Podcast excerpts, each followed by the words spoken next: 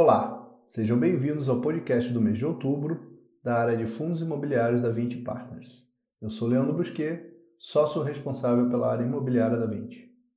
O mês de outubro foi extremamente positivo para todos os nossos fundos, com novas aquisições e melhoria do cenário da pandemia da Covid-19, principalmente no segmento de shopping centers.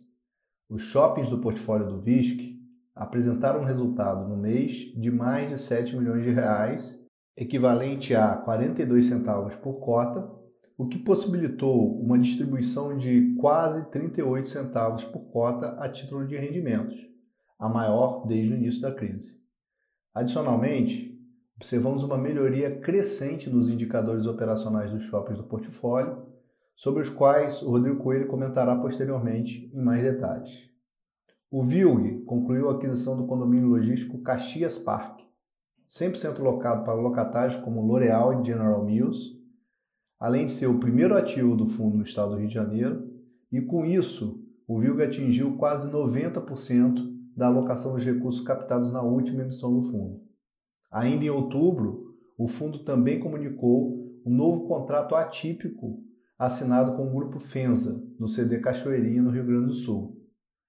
Em outubro também foi concluída a destinação de recursos da quinta emissão de cotas do Vino, em menos de 30 dias do encerramento da oferta, com a aquisição da fração remanescente do ativo de sede da CIA em Alphaville, além da conclusão da aquisição do edifício Adoc Lobos, localizado na região da Paulista, em São Paulo. Outubro também foi mais um mês positivo para o VIF, que segue superando o retorno do IFIX e distribuindo um dividendo de 65 centavos por cota, que equivale a um dividend yield de 8,3% sobre a cota de mercado no final do mês. Outro ponto relevante que vale destacar foi que em outubro passamos a disponibilizar no site do VIF a cota patrimonial diária do fundo e seu histórico desde a primeira emissão, de forma que os investidores possam ter mais ferramentas para embasar o seu processo de investimento, uma vez que a cota patrimonial de um fundo de fundos já reflete o valor de mercado dos ativos e passivos da carteira, pois os mesmos são marcados a mercado diariamente. Para comentar em maiores detalhes os resultados de outubro dos nossos fundos, tenho hoje aqui comigo o Rodrigo Coelho, responsável pelo VISC, o Ilan Nigri, responsável pelo VILG, a Érica Souza, responsável pelo Vino, e o Luiz Felipe Araújo, responsável pelo VIF. Olá, Rodrigo. Conte-nos agora como foram os resultados do VISC no mês de outubro. Olá, Leandro, e a todos que nos ouvem nesse podcast. No mês de outubro, observamos a continuação do relaxamento das restrições ao funcionamento dos shoppings, assim como o aumento de seus horários de funcionamento. Atingimos a marca de 93% do horário usual de funcionamento pré-pandemia. No entanto, as maiores restrições ainda são sobre os cinemas e as operações de alimentação, que possuem função importante de atração de público. Dentre os shoppings do portfólio, apenas dois estão com cinemas fechados, mas com a ausência de lançamentos de filmes pela indústria cinematográfica, a ocupação das salas até o momento tem sido limitada. O aumento do horário de funcionamento e a recuperação da atividade impactaram positivamente o resultado do shopping em outubro e, consequentemente, do fundo. O resultado gerado no mês foi de 42 centavos por cota e a distribuição de rendimentos foi de 37,5 centavos por cota, valor equivalente a 88% da distribuição do mês anterior. Após essa distribuição, o fundo encerra o mês com um resultado acumulado de 8 centavos. Além dos resultados, observamos uma melhora também dos indicadores operacionais do portfólio, que apesar de ainda serem inferiores aos níveis observados pré-crise, vem consistentemente apresentando crescimento mensal. O NOI por metro quadrado, por exemplo, no mês de setembro, apresentou uma média de 38 reais, que, embora ainda represente uma redução de 50% quando comparado ao ano anterior, é superior em 34% ao resultado do mês anterior. A inadimplência, assim como a concessão de descontos a lojistas, tem diminuído em relação aos meses anteriores, indicando uma retomada gradual dos níveis de cobrança de aluguel do período pré-pandemia. Na mesma linha, o aluguel nas mesmas lojas, venda nas mesmas lojas e os fluxos dos veículos têm apresentado reduções quando comparados ao ano anterior, mas apresentam crescimento frente ao último mês. Em 10 de outubro, o fundo anunciou a celebração de um instrumento vinculante para aquisição de uma participação adicional equivalente a 17,2% no Ribeirão Shopping. O fundo, com esta aquisição, reforça sua estratégia de diversificação, aumentando a relevância do shopping administrado pela Multiplan para 8% do fundo e amplia em 4% sua exposição ao estado de São Paulo, que passa a representar 37% do seu NOI próprio. O VISC permanece como sendo o fundo imobiliário com maior número de participações diretas em shoppings, com 15 ativos em operação, que somarão mais de 160 mil metros quadrados de ABL próprio, distribuídos em 10 estados do país e administrados por nove administradoras distintas. Agora eu passo a palavra ao Ilan, que vai falar sobre o VILG, seus resultados e últimos acontecimentos relevantes do fundo. Obrigado, Rodrigo, e olá a todos. Analisando os últimos dados de mercado, podemos concluir que o segmento de condomínios logísticos foi pouco impactado pela pandemia. Quando ainda analisamos o mercado na ótica do segmento de e-commerce, podemos concluir que a pandemia gerou um aumento de demanda por espaços de galpões e aumento no número de transações de locações junto a empresas que atuam neste segmento. Regiões próximas a São Paulo, tais como Guarulhos, Cajamar e Bui Extrema, já apresentam taxas de vacâncias relativamente baixas e preços de aluguel estáveis, com indícios de aumento nos próximos meses nessas regiões.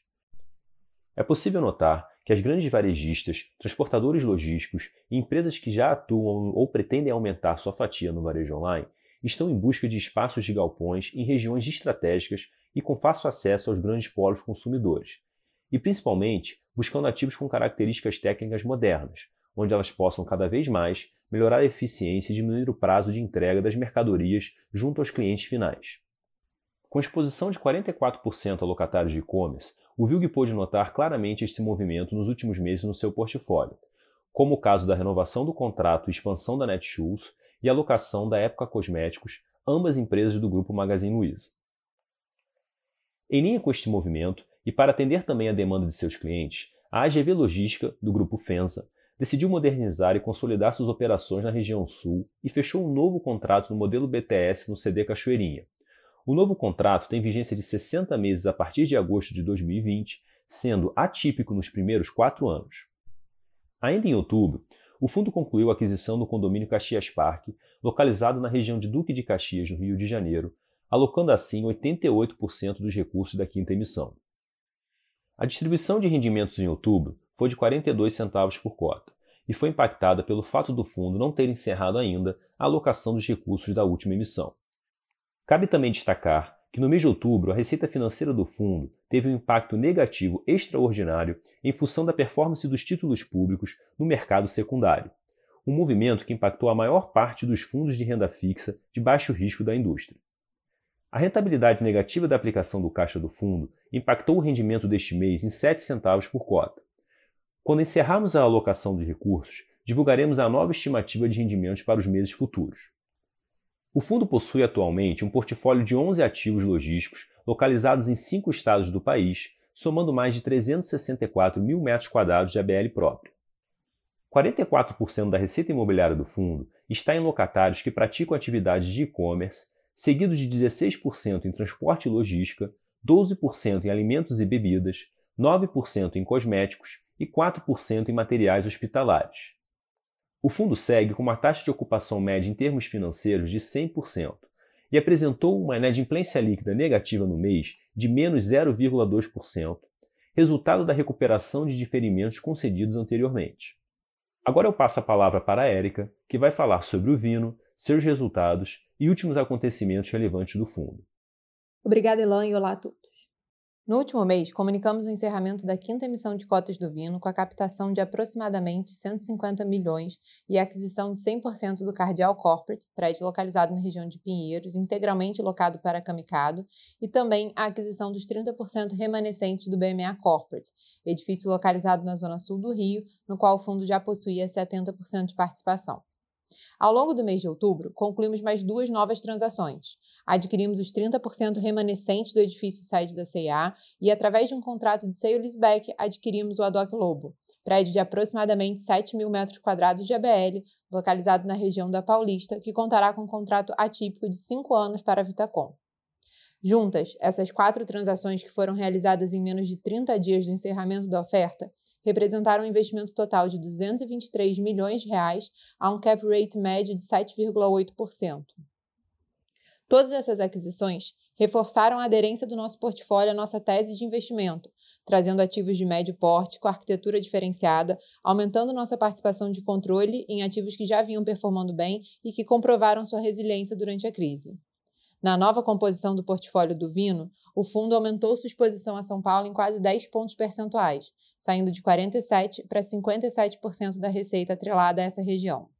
Além disso, a participação de contratos atípicos saiu de 42% para 47% devido à entrada do contrato de locação atípico no Adoc Lopo. Esse percentual de atipicidade pouco comum no segmento de escritórios, traz um conforto adicional para o fundo pela maior segurança dos contratos e consequente previsibilidade das receitas. Em termos de exposição dos locatários, a diversificação trazida pelo novo portfólio contribuiu para reduzir a exposição da 20 Partners, que passa a representar 27%, e também reduziu a exposição ao WeWork, que passa a representar agora menos de 15% das receitas do fundo. Em outubro, o fundo distribuiu 35 centavos, o equivalente a um dividend yield de 7,1% em relação à cota de fechamento. O Vino mantém ainda um resultado acumulado de aproximadamente 8,8 milhões, que representam 70 centavos por cota, já considerando o efeito de diluição pela nova emissão. Em relação aos indicadores operacionais, o Vino manteve um percentual nulo de inadimplência e uma ocupação acima de 95%. No mercado secundário, o fundo apresentou liquidez diária média acima de 2,6 milhões e uma rentabilidade total de 1,4% no mês, 2,4 pontos percentuais acima do IFIX, que teve performance negativa de 1%. Agora eu passo a palavra para o Luiz, que vai falar sobre o 20 instrumentos financeiros. Obrigada. Obrigado, Érica, e olá a todos. No mês de outubro, a rentabilidade total do VIF foi de menos 0,9%, superando a variação do IFIX em 0,1 ponto percentual. No semestre, a rentabilidade total do fundo é de 0,3%, superior em 1,7 ponto percentual em relação ao retorno do IFIX no mesmo período. A cota patrimonial do fundo encerrou o mês de outubro com valor de R$ 99,95, enquanto a cota mercado fechou a R$ 93,85, o que representa um desconto de 6,1% para o valor da cota patrimonial.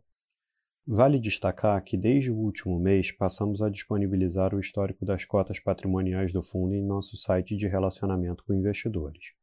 Esse movimento buscou dar mais transparência aos nossos investidores em linha com as melhores práticas de governança, uma vez que entendemos que o valor da cota patrimonial é relevante para o processo decisório dos cotistas do VIF, pois reflete a marcação a mercado da carteira do fundo. No mês de outubro, o fundo movimentou mais de 68 milhões de reais, sendo mais de 27 milhões de reais em investimentos e 40 milhões de reais em desinvestimentos. Os desinvestimentos geraram resultado líquido de 1,3 milhão de reais, equivalente a 48 centavos por cota. Esse movimento mais relevante de realização refletiu a nossa decisão de aumentar estrategicamente a posição de caixa do fundo, que fechou o mês com 8% de seu patrimônio investido em aplicações de renda fixa, em função da maior volatilidade dos mercados, dado a incerteza nos cenários sanitário e político global e perspectiva do lançamento do empréstimo de FIs.